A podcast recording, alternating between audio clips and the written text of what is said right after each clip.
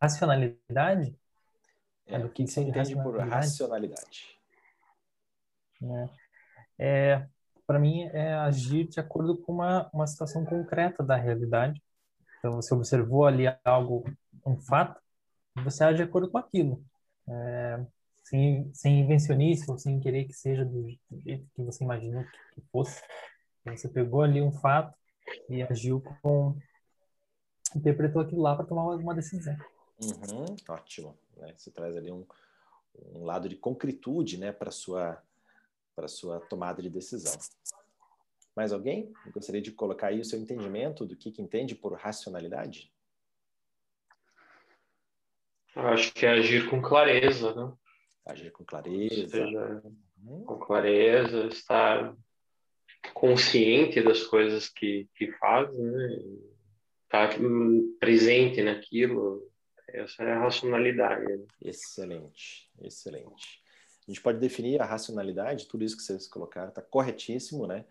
É, podemos definir como uma habilidade de reagir apesar das instabilidades emocionais. Então, nós temos instabilidades, nós temos variações emocionais e a gente tem uma capacidade de reagir apesar disso. E também entender como essas instabilidades emocionais afetam a tomada de decisão. Então, a gente quer clareza, a gente quer um funcionamento cerebral, mental, emocional, físico, no mais alto nível para a gente tomar as melhores decisões. E o primeiro passo para a gente conquistar esse estado de racionalidade é aceitar que o ser humano é profundamente irracional. Nós somos irracionais, né?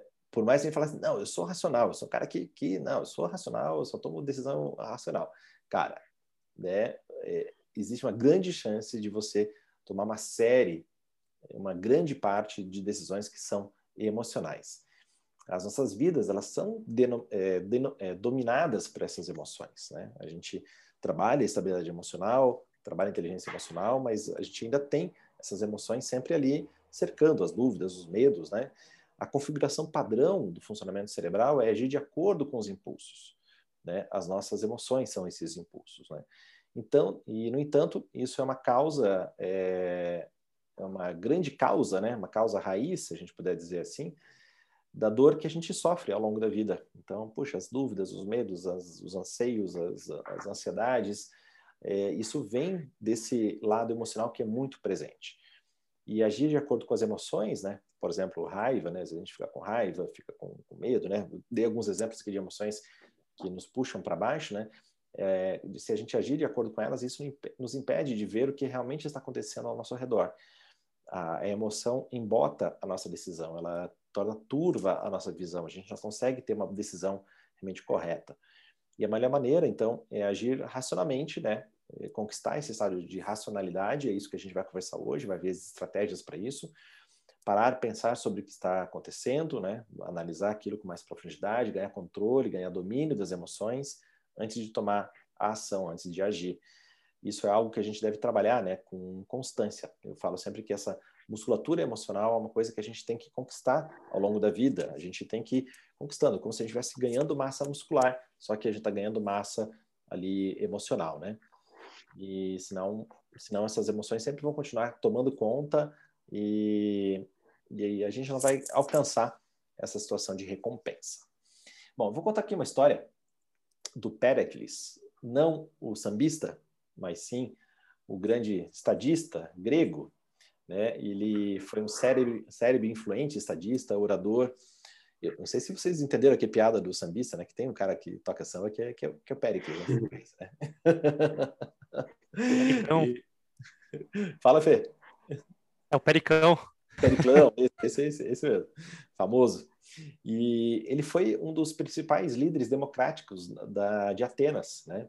e uma das grandes personalidades é, políticas lá do século V a.C. Então, ele é contemporâneo ali dos grandes filósofos, do início da, da, da, da filosofia grega, né, da, da, era de ouro ali de Atenas, ele era o cara que fazia parte disso, né, fazia parte desse, desse, desse meio, desse caldeirão ali, né, de, da, da Grécia. Ele teve uma influência tão profunda na sociedade ateniense é, é, quanto Tucídides, que era um, que, é, ele era um cara tão influente, né, que o próprio Tucídides, que foi um historiador contemporâneo, declarou que ele era considerado o primeiro cidadão de Atenas. Então, um cara, ele tinha uma, ele tinha uma voz muito grande, né? Ele tinha uma ali uma presença muito grande.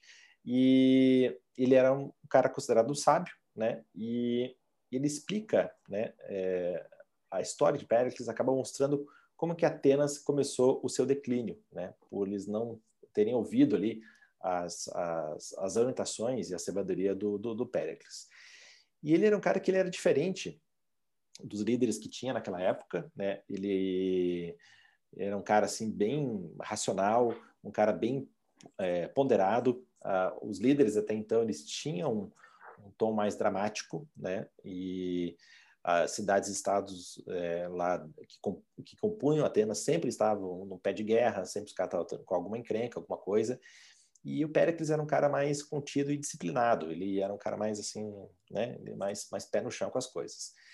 E aí tinha uma treta é, entre Atenas e Esparta, né? vocês já devem ter ouvido falar também de, de Esparta. É, Esparta tinha um grande exército, né? eles, eles andavam por terra, né? eles, eles tinham um exército e, é, que ia por terra, e Atenas era mais do mar, então eles tinham mais, mais navios, né? então eles tinham mais essa força. Então, sempre Atenas e, e Atenas e, e, e, Esparta, eles tinham uma certa tensão entre essas duas cidades, mas eles nunca entravam em guerra. Ficava uma coisa meio ali no, no ar, assim. E eles sabiam que se entrasse em guerra ia dar problema, porque um era mais forte no, no, na terra, outro era mais forte no, no mar. Então, é, o Péricles, o que, que, ele fez? Os caras estavam assim, ah, vamos entrar em guerra com Atenas, sim ou não?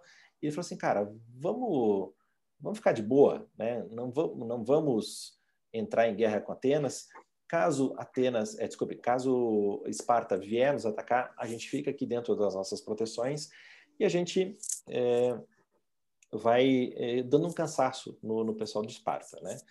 E com essa decisão, né, essa decisão de sempre evitar a guerra, né, o Péricles economizou muito mais dinheiro, né, muito dinheiro para Atenas, e Atenas, então, é conhecida, né? Todo mundo conhece que o, o, o Panteão, né? As obras públicas, é, Atenas se tornou uma cidade-estado bonita e muito próspera. Né? Então, a gente tem uma referência de, de beleza, né? de arte grega muito grande por conta de Atenas e, e por conta dessa influência de, de Péricles. Não vamos guerrear, vamos fazer, vamos construir uma história aqui, né?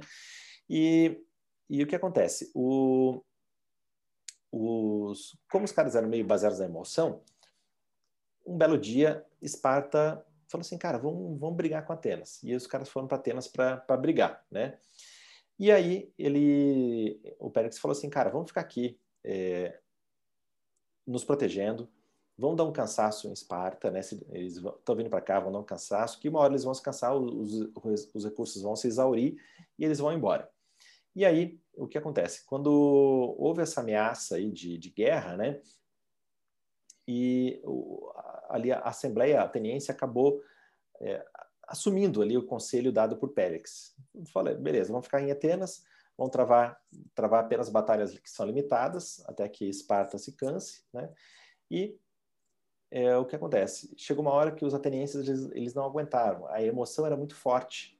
Eles falaram assim, cara, vamos, vamos, vamos brigar, vamos, vamos para a guerra. Eles deixaram de ouvir a, as orientações de Péricles né? No meio do caminho, Péricles acabou morrendo, ele já era, já era velho, então aquela influência que ele tinha de racionalidade, de pé no chão, acabou desaparecendo. Os caras foram para a guerra e exauriram uma série de recursos, né? E justamente aí nessa época, né, aí eles gastaram um dinheirão lá para mandar também navios lá para para Esparta, para guerrear, né, em terras distantes. E aí foi acabando ali o, o dinheiro, né, foram gastando mais dinheiro do que estavam arrecadando, e aí teve um rápido declínio do Estado ateniense. Então aí começou aí uma, uma série do declínio de, de Atenas, então, né, como, uma referência daquele período.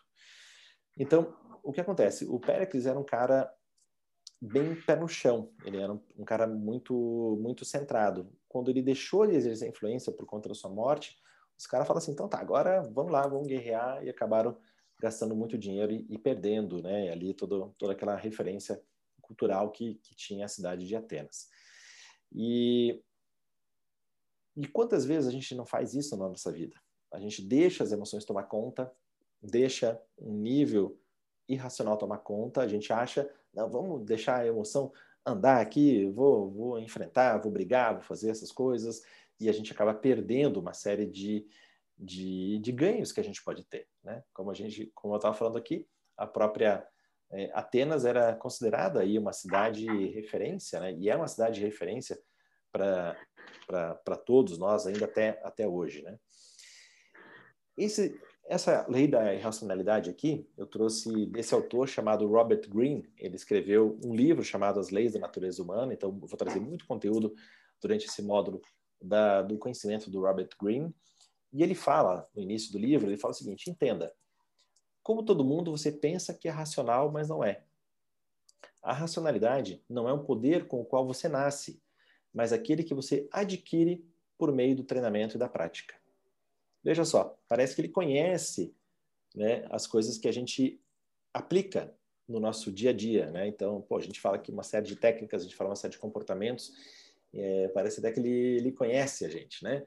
Então, é um poder que que você tem no presente, né? É, ele só é um poder que você tem no presente, no aqui no agora, quando você tem domínio das suas emoções e quando você domina as emoções que acontecem ao seu redor. Senão, você estará conscientemente reagindo às coisas que acontecem né, em sua vida. É sempre uma reação, nunca uma liderança, mas um processo reativo. E acaba se envolvendo no drama de outras pessoas ou criando dramas, né? e concentrando suas ansiedades e inseguranças é, até que isso te domina. Então, quantas pessoas hoje não estão dominadas pelas ansiedades e inseguranças? Né? E acabam gerando ali uma, uma, uma jaula, né? Você fica preso nas suas nas suas ali incapacidades, né? Que você alimenta nas suas questões emocionais. E o que mais a gente quer é ter calma, a gente quer ter foco, para poder pensar nas coisas com cuidado, né? É, a gente deve procurar levar, levar mais tempo para pensar sobre, coisas, sobre as situações em que a gente se encontra antes de tomar qualquer decisão. Então, quanto mais a gente for consciente disso, melhor a decisão vai ser. É, entender por que a gente está se sentindo daquele jeito, né? e quando a gente faz isso, quando a gente faz esse exercício, as boas ideias nos acometem, elas vêm, elas aparecem. Se a gente fica ansioso, se a gente fica temeroso, as boas ideias não aparecem, elas não, não acontecem. E algumas chaves aqui para a natureza humana, né? algumas chaves que são interessantes a gente entender, treinar e desenvolver. Fique ciente da irracionalidade de baixo grau, né? que são os chamados preconceitos, que é presente né? em todos nós, em maior ou menor grau, né? é um turbilhão constante de emoções que estão abaixo da superfície né, que os preconceitos são formas né, que estão ali embutidas no, no nosso inconsciente ou no nosso subconsciente que a gente acaba agindo tomando decisões. Né? Então a gente precisa entender que isso tem um nível de presença e essa aceitação e esse entendimento faz com que a gente lide, lide melhor com esses preconceitos ou vieses, né? Se a gente não quiser usar a palavra é, preconceito, a gente pode usar a palavra viés. Né? O viés é um, uma forma, uma distorção que a gente enxerga a realidade. Outra chave é compreender a natureza da irracionalidade de alto grau, que ocorre quando nossas emoções são inflamadas por certas pressões. Ou seja, o baixo grau, né, essa irracionalidade de baixo grau é quando está ali mais na, abaixo da superfície de alto grau aparece quando tem certas pressões. E a gente está passando agora por um momento de uma pressão ascendente e maior. Então, isso faz com que exista um nível maior de irracionalidade no momento atual que a gente está passando. Né? Não que é, esse momento é, tenha desenvolvido essa irracionalidade, ela está mais evidente, porque nós somos, é da natureza humana isso. Né? e aplicar certas estratégias e exercícios que fortalecer, ah, fortalecerão nossas capacidades, nossa capacidade de pensar com cuidado, uma vez que, que vivemos né, essas irracionalidades. Então, como que a gente pode trabalhar? Né? Entender os vieses, entender os inflamadores e entender as estratégias. Então, como que a gente supera a irracionalidade? Através desses três pontos, entendendo quais são os vieses que a gente enxerga o mundo, quais são as coisas que nos inflamam e quais são as estratégias que a gente pode atuar para deixar de, de ser irracional ou minimizar os impactos da irracionalidade no nosso, nosso dia a dia, né, nas coisas que a gente faz no dia a dia.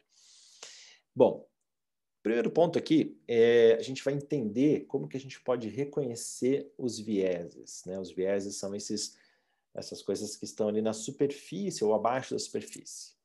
São seis vieses né, que, que a gente pode ter, desenvolver, né? confirmação, convicção, aparência, grupo, culpa e superioridade. Vamos falar um pouquinho sobre esse, né? esses vieses aqui agora. Bom, a, a emoção mais comum que a gente tem é esse desejo de prazer e evitar a dor. A gente já viu nas outras aulas, né, as aulas de temperamento, a gente já falou sobre as aulas de personalidade, né, de construção de personalidade forte, de individualidade.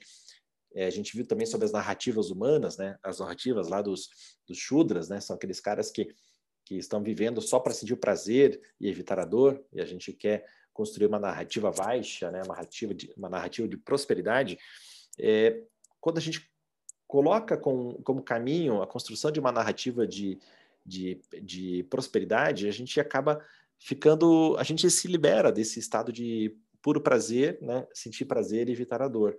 Então a gente evolui, a gente se coloca numa posição de servir, né? Então esse princípio do prazer é, é a fonte de todos esses, esses, esses preconceitos aqui. Então, se você já adotou, se você já saiu da narrativa Shudra, você já fechou aquele círculo afetivo, entendendo que o mundo não está pra, aqui para atender as suas necessidades pessoais, mas você está aqui para ajudar o mundo, né? ajudar as outras pessoas, servir as outras pessoas, pronto, você já acaba é, tirando né, uma boa parte ou grande parte desses vieses aqui. Vamos falar um pouquinho sobre ele só para a gente entender, porque eu quero que você entenda né, aqueles que acontecem com você e também é, que você consiga ler os vieses que estão fazendo com que as outras pessoas tomem as decisões que elas tomem e, e, e tomem ações né, que elas é, que elas que, elas tomem que você entenda como é que elas estão tomando as ações que elas estão tomando falando um pouquinho do viés da confirmação o viés da confirmação é quando você acredita numa coisa e, em seguida, você busca evidência que confirme aquilo que você deseja acreditar. Todos nós fazemos isso. A gente acredita no negócio e a gente vai pesquisar, vai ler, né? E vai entender coisas que, que confirmam aquilo que a gente acredita inicialmente. Né? É muito louco aí. Né? Se a gente abrir aqui, eu tenho certeza que você vai dar vários exemplos. Eu poderia dar vários exemplos aqui também. Nós temos a tendência de quê? De evitar as evidências que possam questionar aquilo que desejamos acreditar. Né? A gente evita as evidências que questionam aquilo que a gente acredita. E por que, que isso acontece? Porque isso dá trabalho, né? Isso demanda esforço, né? A gente, se a gente só lê, se a gente só estuda, se a gente só eh, entende aquilo que a gente concorda, é muito mais simples. Ah, eu já concordo, então beleza, é isso aí, legal. Agora, a gente, se a gente, é, essa inabilidade que a gente tem de refutar, nos deixa numa zona de conforto. Então, a gente sempre vai encontrar as evidências que apoiam uma determinada posição, né, de maneira contundente. Só que o pensamento racional ele vai exigir que você busque evidências que refutem o que você deseja acreditar. E essa é essa sacada, né? A gente só consegue conversar tirando o viés da confirmação quando a gente tem a habilidade de refutar os nossos próprios argumentos. Ah, então né? É, a Terra é redonda, vou dar um exemplo aqui, doido, né? Terra redonda, Terra plana. Então, se eu acredito que a Terra é plana, como é que eu refuto que a Terra é plana? Ou se eu acredito que a Terra é redonda, como é que eu refuto que a Terra é redonda? Entende? Então, não adianta só, ah, eu, se eu acredito que a Terra é plana, ah, então eu vou só ficar vendo coisa de Terra plana. Se eu acredito que a Terra é redonda, eu só ah, acredito que a Terra é redonda, só vejo coisa. Então, eu tenho que refutar isso, né? né? Acho que esse não foi um bom exemplo, mas acho que você entendeu. né? Você tem que ter, cara, o que você acredita? Como é que você refuta aquilo que acredita, né? né? Então, pô, eu gosto de música clássica. É, é a melhor do mundo a música clássica, mas como é que eu refuto que a música clássica é a melhor do mundo? Sabe? É fazer esse exercício. É não ter somente a paixão emocional sobre aquele assunto que a gente acredita, mas entender como é o pensamento contrário àquilo. Né? Se a gente se empenhar nessa tarefa, a gente tira, tira o viés da confirmação, porque naturalmente, por uma economia de esforço, a gente sempre vai buscar a confirmação das coisas que a gente acredita. Muito louco isso, né? Mas acredito que você deva ter tido aí alguns pensamentos, algumas reflexões sobre isso. Esses vieses aqui, eles estão interligados, né? Então, eles têm uma linha de intersecção entre eles. Outro é o viés da convicção. É quando você ou alguém acredita em algo de maneira tão forte, tão convicta, que aquilo passa a ser uma verdade. Então, eu sou convicto de tal coisa, aquilo é uma verdade. E a convicção nos dá força. Né? Quando a gente é convicto, a gente tem força. E a gente tem muito mais tendência de acreditar nas pessoas que gritam e afirmam, né? aquelas pessoas que são mais são mais duras, né? aquelas pessoas que são mais que dizem as verdades, né? É, que gritam e afirmam as suas crenças em termos absolutos, né? Então aqueles caras são absolutistas, né? Que são a gente tende a confiar mais, a gente né, vê essa pessoa tem uma convicção, a gente confunde convicção com personalidade forte, né? Não confunda convicção com personalidade forte. A gente viu na outra aula o que que é construir uma personalidade forte, né? E a gente vê como pessoas fracas, né? Aqueles que consideram é, cuidadosamente os dois lados de uma questão, né, ou vem ali um, algo intermediário. Então, é, quando você consegue ver os dois lados, você está tá refutando a própria confirmação que a gente falou anteriormente. Então, não entenda isso como uma fraqueza. Né? Um homem, uma pessoa, né, é, é forte quando ele consegue abalar as próprias convicções, quando ele coloca em xeque as suas próprias convicções não como uma fraqueza, mas sim como um entendimento que nós temos uma visão limitada de tudo que acontece né, na, na, no mundo. Né? A gente tem as nossas crenças, tem os nossos valores, mas é, a gente precisa entender, precisa questionar, aprender a refutar as confirmações e as convicções que a gente tem. Outro viés que acontece é o viés da aparência. Né? A gente tende a ser vítima das aparências. A gente julga a capa, né, a qualidade do livro pela capa. Já deve ter ouvido falar desse, desse, eh, desse ditado. Né? A gente presume que alguma coisa é simplesmente porque tem uma aparência do que é. Né? Então a gente acaba que isso tem uma aparência, então a gente presume que é e muitas vezes não é. é.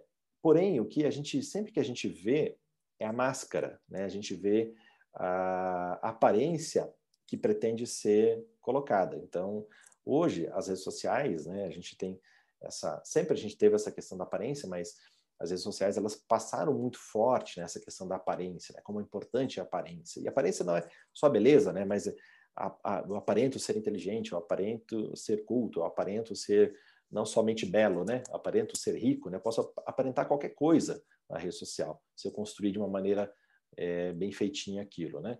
Então, a gente é vítima do efeito halo. Né? O efeito halo é quando eu acredito que aquela pessoa tem aquela qualidade e aquela qualidade, então, ela se expande para todos os outros. Então, se eu vejo uma qualidade positiva em alguém, eu acredito que ela tem todas as qualidades positivas. Mas, ao mesmo tempo, se eu, se eu vejo uma qualidade negativa, eu acredito que aquela pessoa também tem todas as qualidades negativas. Então, a gente tende a acreditar naquilo que se encaixa com aquilo que a gente primeiramente viu da aparência daquela pessoa, né? Então, se uma pessoa é atraente, se uma pessoa é bem-sucedida, a gente tende a pensar que essa pessoa é uma boa pessoa em todas as áreas da vida. Então, o viés da aparência nos engane. Então, o, até o professor De Rose tem uma, uma, frase que ele diz, né? As virtudes, é, é, elas são como as nuvens, ao longe nos parecem sólidas. Então, você olha uma nuvem lá no, na, lá no, no horizonte, uma nuvem daquelas grandes, né, poderosas, nossa, parece que é uma, é uma coisa sólida, mas é nuvem, né, é vapor d'água. Então, as virtudes são assim também. Então, a gente tem que entender né, que a, a aparência pode criar um viés e faz com que a gente é, se engane com alguma coisa. Outra coisa que também é um viés é o viés de grupo. Né? É, a gente é muito susceptível ao pensamento do grupo. Né? É uma influência é, muito grande, há uma influência muito grande do grupo nos nossos pensamentos individuais, mais do que a gente imagina. A gente acredita que a gente escolheu né, o nosso corte de cabelo, os nossos óculos, a nossa roupa, mas isso tem alguma influência que é consciente ou inconsciente do grupo que a gente pertence, ou do que aquilo que a gente consome, né? E isso vem do quê? Porque há uma forte necessidade de pertencer a um grupo e de se encaixar naqueles aquelas naquelas questões que fazem comum ao grupo, né? Isso é muito presente ali na pré-adolescência, na adolescência principalmente, né? Então, quando os jovens começam a a, a, se vestir de determinado jeito, a ouvir determinadas músicas, isso faz parte da, da, dessa, desse viés de grupo, né? Então a gente acaba adotando as crenças do grupo como as, crenças, as nossas crenças pessoais. Então é um efeito gregário, um efeito de egrégora, né? Um efeito de, de karma que tem aí, um karma gregário, né? E acaba influenciando a gente no nosso dia a dia. Então, isso acontece por quê? Porque a gente se sente bem quando a gente faz parte de um grupo, né? Então a gente acaba adotando aqueles pensamentos, aquelas coisas, porque a gente é aceito, né? A gente é, ali faz parte do, do nosso da nossa vontade, né, de fazer parte de um grupo. A gente é um ser gregário, nós somos seres gregários. E, e, e muitas vezes a gente não questiona, né? Por que, que existem aquelas crenças, por que, que a gente é, tem aqueles hábitos, né? A gente é, precisa olhar com cuidado isso, né?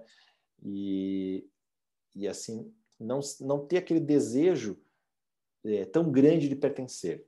Nós devemos sim pertencer, mas não sermos escravos do pertencimento, né? Porque a gente pode fazer bobeira. Então sempre faça algo porque você está lúcido, você está acordado, você está filtrando e assimilando aquilo que é importante. E isso funciona muito com o grupo, né? O grupo tem aquele exemplo, né? O cara um cara pacato, né, pai de família lá, né, não, não, faz, não faz mal para uma formiga, mas ele vai num jogo de futebol e aí no, no campo, né? Bom, isso não está acontecendo hoje, né? Mas o cara vai no campo lá, todo mundo começa a xingar, no final é, tem uma briga lá com a torcida, ele briga com todo mundo e ele vai para casa, ele é um cara tranquilo. Mas ele, naquele, é, naquele efeito ali, chamado turba, multa, né, ele acaba agindo de uma maneira agressiva que no dia a dia ele não é. Então, isso é um efeito do, um exemplo de efeito de grupo. Também existe um viés, que é o viés da culpa como que é esse viés da culpa, né? Ele é muito presente também, né? É, nós podemos dizer a nós mesmos que sempre aprendemos com os nossos erros, a gente quer se convencer disso. Mas só que muitas vezes a gente se recusa a admitir que, foi, que fomos responsáveis pelo que aconteceu. A gente fala assim, não, eu aprendo meus, meus erros, mas aquele negócio lá não foi minha culpa. Né? Não, mas, e quando você analisa, aquilo foi sim sua responsabilidade. Né? Então, quase sempre a gente culpa os outros pelo infortúnio e que nos aconteceu, só que na realidade, na essência, a gente escolheu aquilo, a gente fez aquilo, a gente tomou, fez parte daquilo, né? É, é, muito doloroso a gente culpar a gente mesmo, né? A gente assumir a responsabilidade, questionar é, o, quão errado a gente estava, né, ao tomar aquela decisão. Os outros, né, quando a gente assume um erro, a gente tem a tendência a achar que os outros podem nos achar fracos e e, poxa, essa pessoa é uma pessoa fraca, a pessoa que errou, etc. Então a gente culpa os outros, quando na realidade a força vem da vulnerabilidade, a, for, a força vem de você ser humano, de você assumir os seus erros e de assumir os seus suas dúvidas, seus, seus questionamentos. E vem aqui, por fim, o viés da superioridade, né? A gente tem uma tendência de encontrar virtude nas nossas próprias ações. A gente acha que a gente é o bonzão, a gente é melhor que todo mundo, a gente acha que a gente né, faz melhor, toma melhores decisões, tem valores melhores, crenças melhores, e a gente atribui aos outros, ah, essa pessoa aqui não é tão boa quanto eu. Né? A gente sempre se acha superior, né? A gente que acha que o outro é mais malvado que a gente, a gente acha que o outro é mais desonesto do que a gente, né? Então, a gente é claro que a gente faz as coisas com franqueza, né? é, e, e, a gente acha que os outros fazem porque eles querem se privilegiar ou eles querem dissimular alguma coisa. Então, o viés da superioridade é, é achar que a gente é sempre melhor do que as pessoas que, que nos rodeiam. E quando, na verdade, é bem diferente. Né? Pode ser que você não seja a primeira e a última bolacha do pacote. Né? Então, você sempre sempre tem alguém que vai ser melhor em você em alguma coisa. Então esse viés da superioridade ele explica muito do que faz com que a gente seja irracional. Então procure reconhecer esses vieses, né? Viés da confirmação, se você está aplicando, da convicção, da aparência, do grupo, da culpa, da superioridade, porque isso pode estar fazendo com que você se torne ali é, é o início, é o pontapé da irracionalidade. Alguma dúvida até aqui? Tranquilo? Vamos passar agora ao ponto 2, que são os inflamadores. O que são os inflamadores? Né? É, os inflamadores são as coisas que acontecem né, é, em determinados momentos e geralmente essas coisas são desencadeadas por algo externo. Então, por exemplo, alguém que nos irrita, alguma circunstância, isso se chama inflamador. As anteriores, né, eles são aquelas que estão abaixo da superfície, que estão agindo no segundo plano. Os fatores inflamadores, eles têm um fator externo que acaba trazendo e gerando algum tipo de, é, de ação a partir dali, né? Quais são os fatores inflamadores mais comuns que desencadeiam essas emoções irracionais? Então, um deles é, são os gatilhos da primeira infância, é, o que acontece na infância, né, o que aconteceu na infância, influencia né, é, muitas decisões da nossa vida adulta. Né, então, a gente traz isso né, na nossa memória, nas nossas experiências, nas nossas é, frustrações, nos nossos medos. E nós somos mais sensíveis e vulneráveis é, quando a gente era criança, né? Então, quando a gente é criança, a gente é muito sensível, muito vulnerável. Então, marca muito mais. As coisas que acontecem marcam a gente, né? A gente é muito mais influente, muito mais suscetível à influência dos pais, é, à influência da, do, dos colegas, dos professores, né? E essas feridas e vulnerabilidades que a gente experimenta, elas, elas ficam ali, né, muitas vezes enterradas dentro de nós e acabam, em algum momento, aquilo acaba aparecendo. Alguma frustração, alguma res, uma resposta que a gente dá vem desses, desses, desses momentos. Então, esses gatilhos da primeira infância eles são presentes, né? Então aí o trabalho de autoconhecimento ele nos ajuda muito. Né? Muitas vezes na, durante a prática me vem algumas sacadas. Nossa, isso aconteceu quando eu tinha lá é, tal idade e começa parece que estava ali escondido no meu subconsciente, aquilo fica mais consciente, né? Então é, a melhor maneira é, de entender isso é através do autoconhecimento. Então a gente precisa é, prestar atenção naqueles, naqueles, naquelas sensações de medo, na sensação de perda de controle, de frustração, de fracasso, porque provavelmente isso tem gatilhos que vieram na primeira infância e que faz com que você fique extremamente cuidadoso com as coisas, né? Você não age, né? Você as coisas precisam da sua ação e você não age, você fica ali no imerso, né? Na sua almofada fofa da, da, da inércia. Então esses inflamadores, né, eles, a gente precisa ficar atento. Outra coisa que também inflama muito são ganhos ou perdas repentinas, ganhos ou perdas é, repentinas, né? Então, são aqueles elogios em excesso ou são aquelas críticas em excesso, sucessos ou ganhos repentinos, eles causam uma explosão de substâncias químicas que são liberadas em nosso cérebro, o que gera uma grande alegria e excitação e a gente quer sentir isso de novo, principalmente por conta da, da dopamina, né? A novidade, a empolgação, né? Então isso tudo acaba acaba gerando. Né? O problema é que o sucesso e os ganhos repentinos é, são atribuídos muitas vezes à boa sorte, não ao trabalho duro. Então você acha que você teve ali um, um, uma sorte, só que você não reconhece o seu próprio trabalho duro para conquistar aquilo que você teve. E a única maneira que você tem de sustentar as conquistas e os ganhos é através do trabalho duro, não é da sorte. Né? A sorte, sim, ela acontece, mas não é o que determina. Então, a gente acaba tentando fazer a mesma coisa que nos trouxe né, aquele ganho ou aquele sucesso repentino, e a gente acaba frustrado porque não consegue repetir. e muitas pessoas até entram em depressão, né? Então, um sucesso muito repentino, entram em depressão na sequência porque aquilo não consegue se repetir, né? Então, vários exemplos aí na, na, nas artes, né? Na, nas músicas de sucesso, às vezes a pessoa faz lá uma composição, bum, estoura, depois não consegue fazer mais e vem ali ali uma sensação de frustração muito grande. E a mesma coisa também as perdas repentinas ou inesperadas, né? Elas criam reações que são irracionais, né? A gente é, aí vem aquelas crenças né, de ah, eu, foi uma maldição que caiu, né? Ou o, o, o vaso que eu coloquei do lado aqui da casa errado e aí aquilo gerou um azar e aí me cometeu um erro, né? Não que essas coisas não tenham influência, né? Acredito que possa ter, mas às vezes a gente fica buscando, né? Ah, nossa, eu, eu fico olhando aqui o que aconteceu, né? Uma crença e, e aí para explicar o meu meu fracasso ou a minha falta de competência em fazer alguma coisa.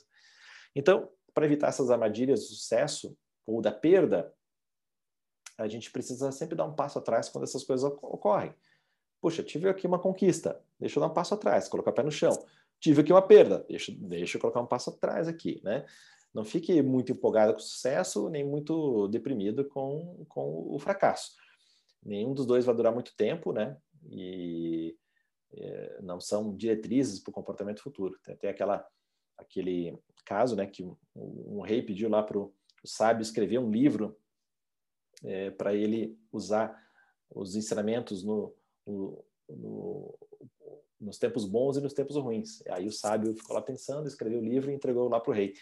E aí tinha lá um capítulo para é, para os momentos de sucesso. Então ele virou a página e estava escrito: Isso vai passar. E aí o outro capítulo se chamava é, Para os momentos de, de fracasso. Aí abriu o capítulo, estava escrito: Isso também vai passar. Então a vida é cíclica, né? nós temos os altos e baixos, e a gente precisa entender que as coisas passam, né? Nem o sucesso é duradouro e nem o fracasso também é duradouro. Outro fator inflamador é a chamada pressão crescente.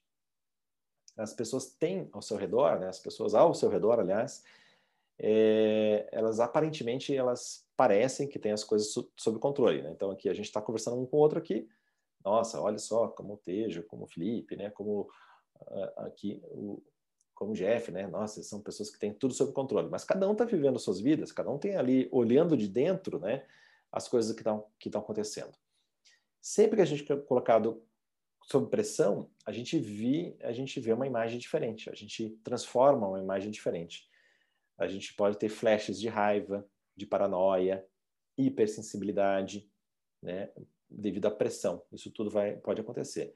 Então, quando a gente enfrenta estresse ou pressão, as partes mais primitivas do nosso cérebro elas se unem, elas se, se, ali, se, se somam em força e os poderes de raciocínio ficam sobrecarregados. Então, o neocórtex, que é onde a gente toma as decisões mais racionais, fica ali, tem um shutdown, né? Isso é explicado até em termos fisiológicos, que eu já devo ter explicado em outra aula. E aí você funciona com o cérebro reptiliano e com o seu cérebro, seu sistema límbico, que são as emoções. Da mesma forma que dá um passo para trás, ficar um tempo sozinho, perceber as coisas, né? sair da pressão, né? É, a, você lida com a pressão bem somente quando, após muito treino, né? Então, não, não dá para lidar com bastante pressão se você não tem treino e uma gradual exposição a esse, a esse tipo de pressão. Então, sempre é melhor dar um passo para trás e refletir antes de tomar qualquer decisão sobre pressão. Existem também os indivíduos inflamadores, né, que são pessoas que muitas vezes a gente encontra na vida, né, a gente está tendo uma vida super tranquila, mas desde que encontra aquela pessoa na sua vida, sua vida vira uma desgraça. Né? Então, são os indivíduos que são inflamadores, pessoas que têm o dom de despertar especificamente em você emoções que são de, de amor, de paixão, de raiva, de repulsa, de ódio. Né? Essas pessoas geralmente são identificáveis é, pelo fato de terem esse efeito também sobre outras pessoas. São pessoas que têm um histórico né, de, de fazer essas coisas com, com outras pessoas também. Então, não apenas com você. Então, são os indivíduos inflamadores, são as pessoas que provocam, são as pessoas que é, deixam você com raiva, né? Se você olhar na história, provavelmente ele já fez isso com outras pessoas também. E aí, na presença dessas pessoas, você tem, a, você perde a capacidade de raciocinar. É uma pessoa que te tira do sério, literalmente, né? É, são pessoas que geralmente são boas em, na sua expressão, têm um nível de carisma bom também. É, sempre que você encontrar essas pessoas, use cautela, né? Não acredite em tudo que essas pessoas dizem, né? As pessoas que já chegam com você já prometendo o mundo, o paraíso, né? Você vai para o céu, né? Tenha cuidado, sempre é, você pode estar tendo uma influência, faz parte ali do nível de, de sedução que pode levar para o nível emocional, que pode ser bastante complicado. Novamente aqui, dê um passo para trás, né? Perceba que essas pessoas também são humanos, é, examine cuidadosamente o que essas pessoas estão lhe dizendo, né? Tem o efeito aqui de, de entender que as, que as coisas são são as pessoas, né? Elas têm esse, esse podem ter esse poder. E também aparece aqui novamente o efeito grupo, né? Que que é uma é, um efeito aqui não o efeito grupo não agindo de maneira inconsciente, mas de uma maneira, maneira consciente. Aquele exemplo que eu dei do evento esportivo ali do futebol, ele, ele se aplica aqui, né? Ele se aplica aqui, não não, não se aplica lá no, no preconceito que está ou no viés que está inconsciente. Aqui, o fator inflamador é o grupo, né? Então, o cara vai lá no, no, no, estádio e xinga lá o juiz, e briga com todo mundo, e faz coisas que não deveria fazer, né? Então, é um sentimento muito poderoso, né? Pode ser usado para o bem e também, ou para o mal. É...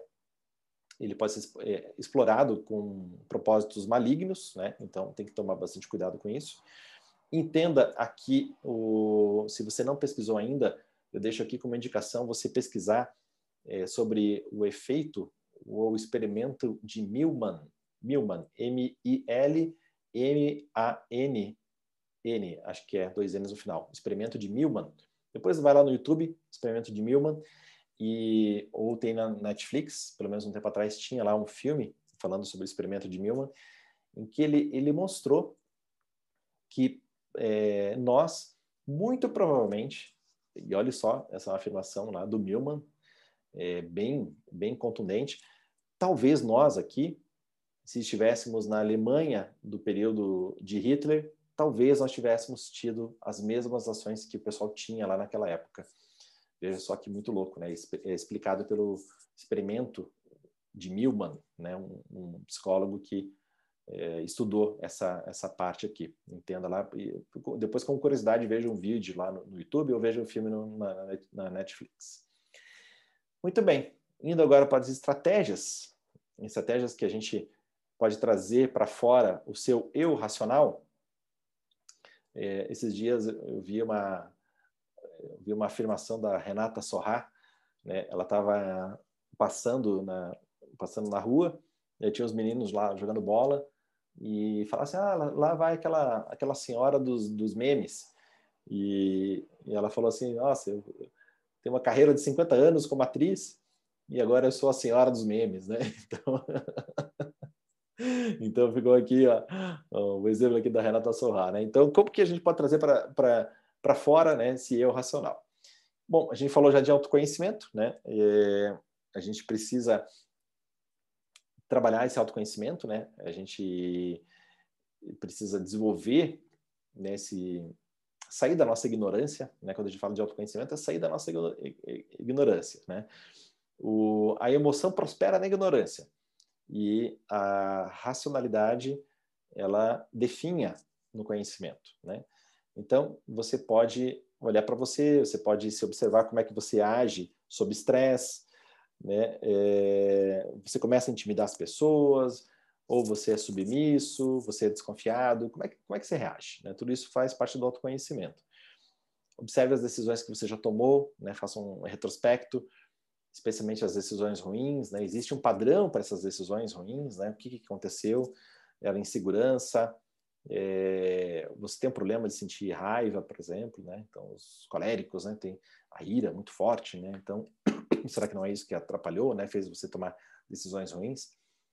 E também observe os pontos fortes, aquilo que você faz muito bem, que te torna diferente, né? Tome decisões que se alinham com esses pontos. É, saia com pessoas, conviva com pessoas que se relacionam que você se relaciona bem escolha carreiras que também é, atinjam esses pontos fortes, né? que você consiga exercer esses pontos fortes. Indo mais para dentro aqui da casca da cebola, examine suas, suas emoções e suas raízes. É, quando você fica chateado né, com alguma coisa, pare o que está fazendo e deixe a emoção se acalmar. Então, poxa, então ficou chateado, dá uma examinada, dá uma olhada, né? Por que, que essa, essa coisa te deixou chateado? Né? O que, que aconteceu? É um sinal de que tem alguma coisa ali por trás, alguma insegurança, algum medo, é, faltou autoconfiança, né? Talvez seja uma paranoia, precisa analisar isso, né? É, talvez você tenha medo, tenha sentido inveja de algo, de alguém. Comece a analisar, né? Os diários, né? Que a gente, que venho estimulando vocês a fazerem nos últimos encontros, isso ajuda a ter essa clareza, né? Esse registro das coisas como elas, elas acontecem, né? Descubra é, exatamente como as coisas te perturbam, como as coisas, as coisas acontecem, né? Então, precisa reservar um tempo para isso, para fazer essa autoanálise. Outro, outra coisa que ajuda muito é aumentar o tempo de reação, né? o tempo de reação entre o estímulo e a resposta. Um conhecimento aqui do Viktor Frankl. É, nunca tomar decisões sob pressão, ou quando estiver chateado, ou quando estiver sob a influência de alguma pressão. Está com raiva, está com medo, está chateado, não toma decisão. Resolve, reserve um dia para tomar essa decisão, dois dias se for possível, dê uma acalmada, respire, né? É, faça que aplique as nossas técnicas, isso vai te dar muito resultado. É, precisa aprender a, a dormir com, com aquilo, né? Então, puxa, digamos que você agora à noite você recebeu uma mensagem lá que é um potencial, uma potencial chateação. Cara, não responda na hora, né? Durma com aquilo, espere aquilo, amanhã você tá com mais, vai, vai estar tá com mais clareza, você vai, é, né, se você receber uma provocação, não responda na hora, espere, né, use isso a seu favor, use o tempo ao seu favor, ao seu favor. Outro, outra forma também de trazer o seu eu racional é, é aceitar as pessoas como fatos, né? O que, que é isso, né? A interação humana, ela é a fonte do nosso sofrimento. As nossas chateações é com, com as interações que a gente tem com as pessoas. Só que a vida, você fala assim, cara, então não vou conviver com mais ninguém. Ah, daí você quer viver uma utopia. Não existe isso. Então não precisa ser desse jeito, né? É, o maior problema que as pessoas têm quando lidam com os outros é tentar mudar as pessoas, é tentar julgar as pessoas, tentar fazer com que as pessoas se adequem às suas crenças, às suas coisas, né? É, a gente quer que as outras, ah, se a pessoa fosse do jeito que eu penso, fosse do jeito que eu quero, então as coisas seriam maravilhosas. Não, isso está tudo errado, né? Não, não deve fazer, não deve pensar assim, né? É, a gente é tão irracional quanto as pessoas que nos rodeiam. Então, a gente tem, a gente acha, ah, eu sou racional, os outros são irracionais. Não, a gente também é racional. Não existe isso, né? Que a gente é melhor, que a gente é, né? Você pode se treinar, mas não, não entre nesse julgamento. E a melhor maneira de abordar as pessoas é simplesmente aceitar como as pessoas são. Né? A gente falou aqui sobre os temperamentos no outro encontro, falou sobre individualidade, sobre personalidade, cada um tem a sua tendência. Então, aceitemos o outro, né? Aceitemos. Não é que a gente tem que engolir sapo, não é isso. Mas a gente precisa aceitar, né? Cada um está resolvendo o seu quebra-cabeça de vida. É, a gente precisa descobrir as estratégias para lidar com os outros. Você não vai mudar ninguém e a tolice você ficar tentando mudar alguém. Então, não fique chateado porque alguém não é do jeito que você quer. Em vez disso, Observe como que você pode agir melhor. A gente já falou bastante sobre isso nos outros encontros, né? Tente sentir empatia, descobrir o que torna o outro feliz, né? o que deixa aquela pessoa bem e trate essa pessoa de acordo com isso. E também encontre o equilíbrio ideal de pensamento e emoção. Não deve ser só pensamento nem só emoção. Não dá para dissociar emoção de pensamento, mas a gente pode governar, a gente pode dominar mais, né? Essas coisas que a gente é, sente no momento apropriado. Então, você está namorando, é o momento de deixar fluir a emoção.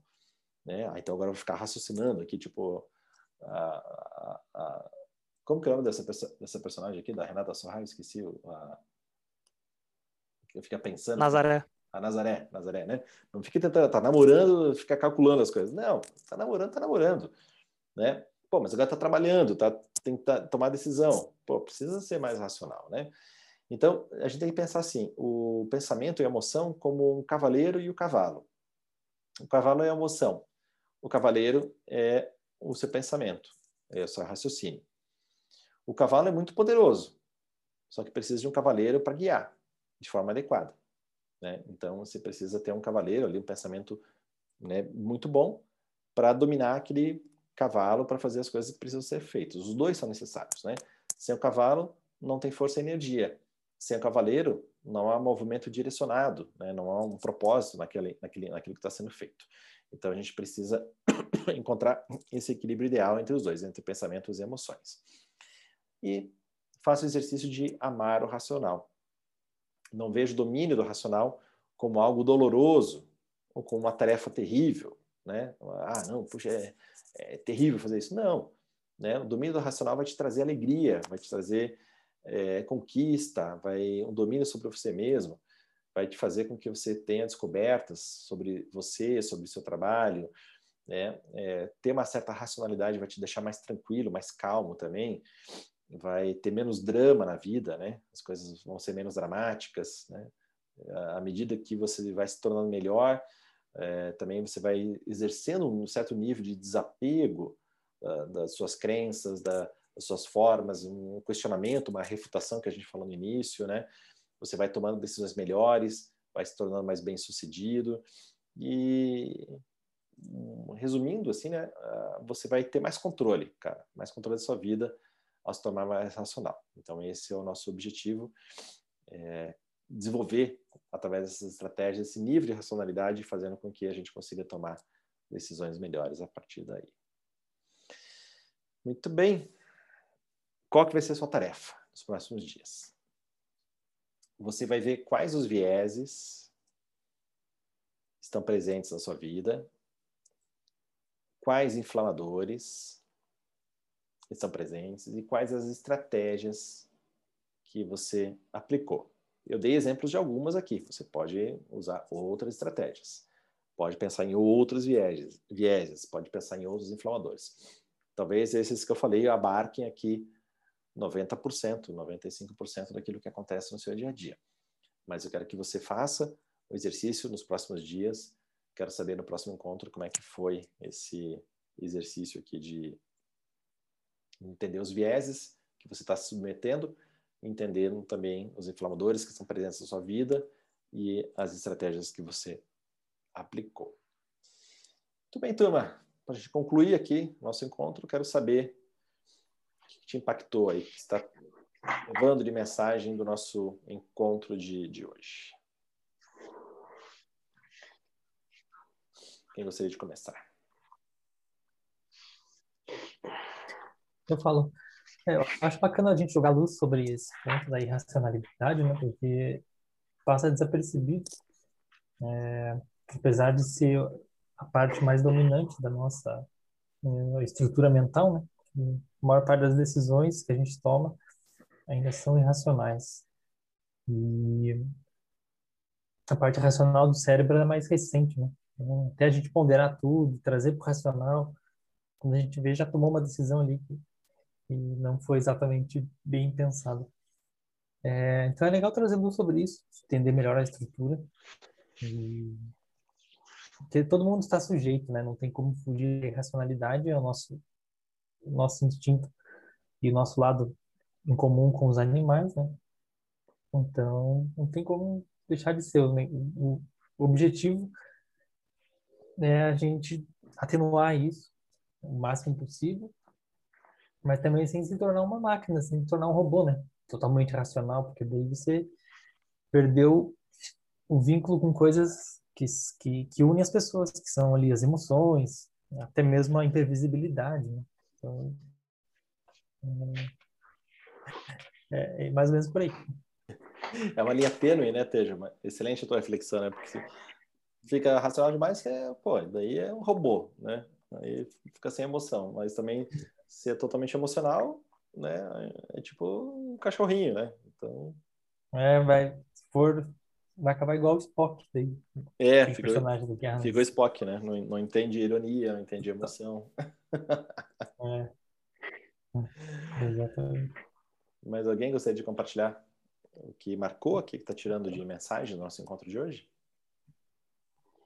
Ah, eu acho que é isso da, é, da questão das estratégias também, da, né, de como controlar certas coisas, por exemplo, esse aumento do tempo de reação, né?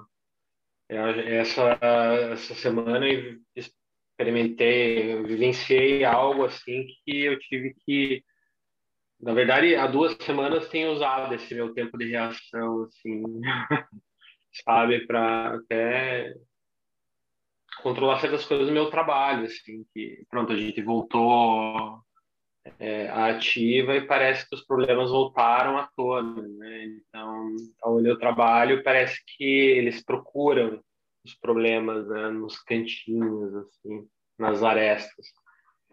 E, e aí, pronto, jogaram um monte de coisas em cima de nós e, e inclusive questionaram coisas é, sobre a minha formação e tudo. E aí eu preferi realmente ficar quieto e dar a resposta daqui a um ano, quem sabe. Porque realmente, se eu fosse dar a resposta na hora, né, eu ia acabar indo para um lado assim que podia ter sido até demitido né? Porque é aquela tal história, me conheço, conheço o Jefferson, é, que é como um, um, vulcão, assim, né? Aquela, como é que é aquele personagem do da do, do é, com superpoderes, né? Que de repente começa a inflamar, inflamar, inflamar, pegar fogo, né? Começa a incendiar tudo, assim, né? Com o próprio fogo, assim. Eu sou assim, então eu preciso realmente ter o dedo no dique antes que ele exploda. Né? E aí eu estou percebendo isso que realmente essas duas semanas é, é, é engraçado, mas se encaixam perfeitamente nessa tua na aula de hoje, né?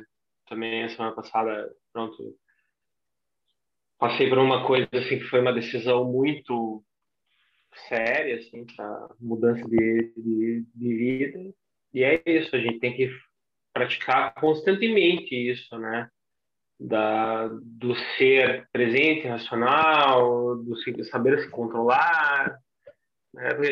As pessoas partem para o lado da agressão. As pessoas querem humilhar, tentam resolver por esse lado, né? Então, eu já acho que vamos tentar né, analisar a coisa naquele lapso de tempo, analisa, assim, sabe? Tipo, aproveita as técnicas e pu, pu, pu, entra ali, porque senão é para isso que a gente está aqui, né? Eu acho que isso é importante.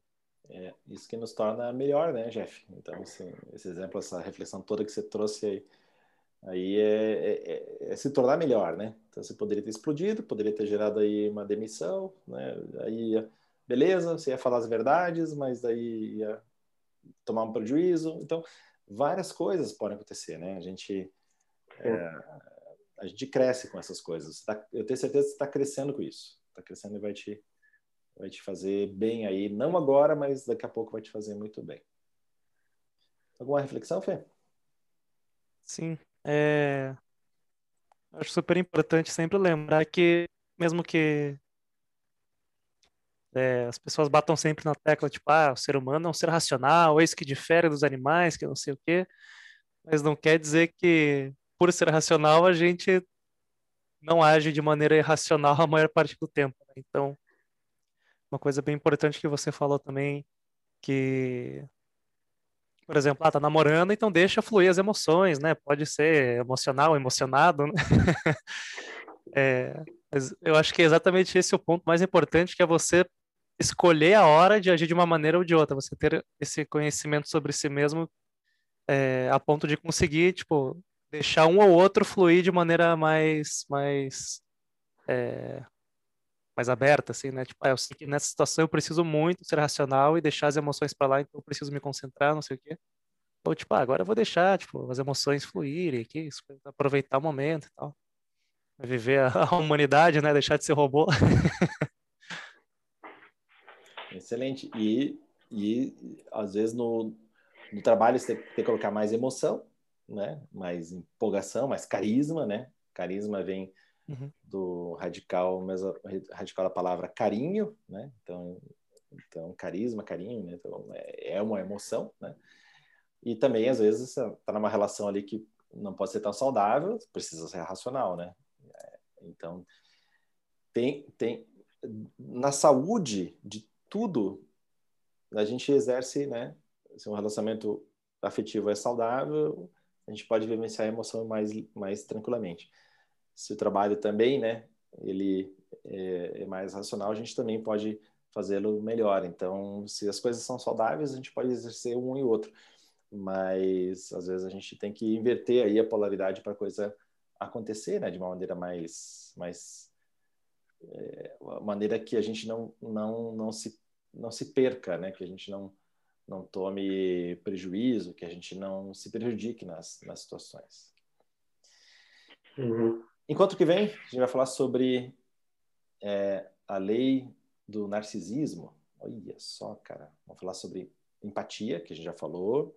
Vamos falar sobre egoísmo, que a gente já falou um pouquinho também em outros encontros, e, e, e vamos entender essa lei humana que todos nós somos é, aí em maior ou menor grau narcisistas e centrados, né? A gente já falou um pouquinho sobre isso, né? Hoje também, né? não não com esse tema, mas enquanto que vem a gente vai falar com mais profundidade nesse tema de autoconhecimento e para que você consiga tomar decisões melhores. Turma, boa noite. Bom descanso para vocês. Boa noite. Boa noite. Tchau. Bom fim de semana. Tchau. Até mais. Tchau. Tchau.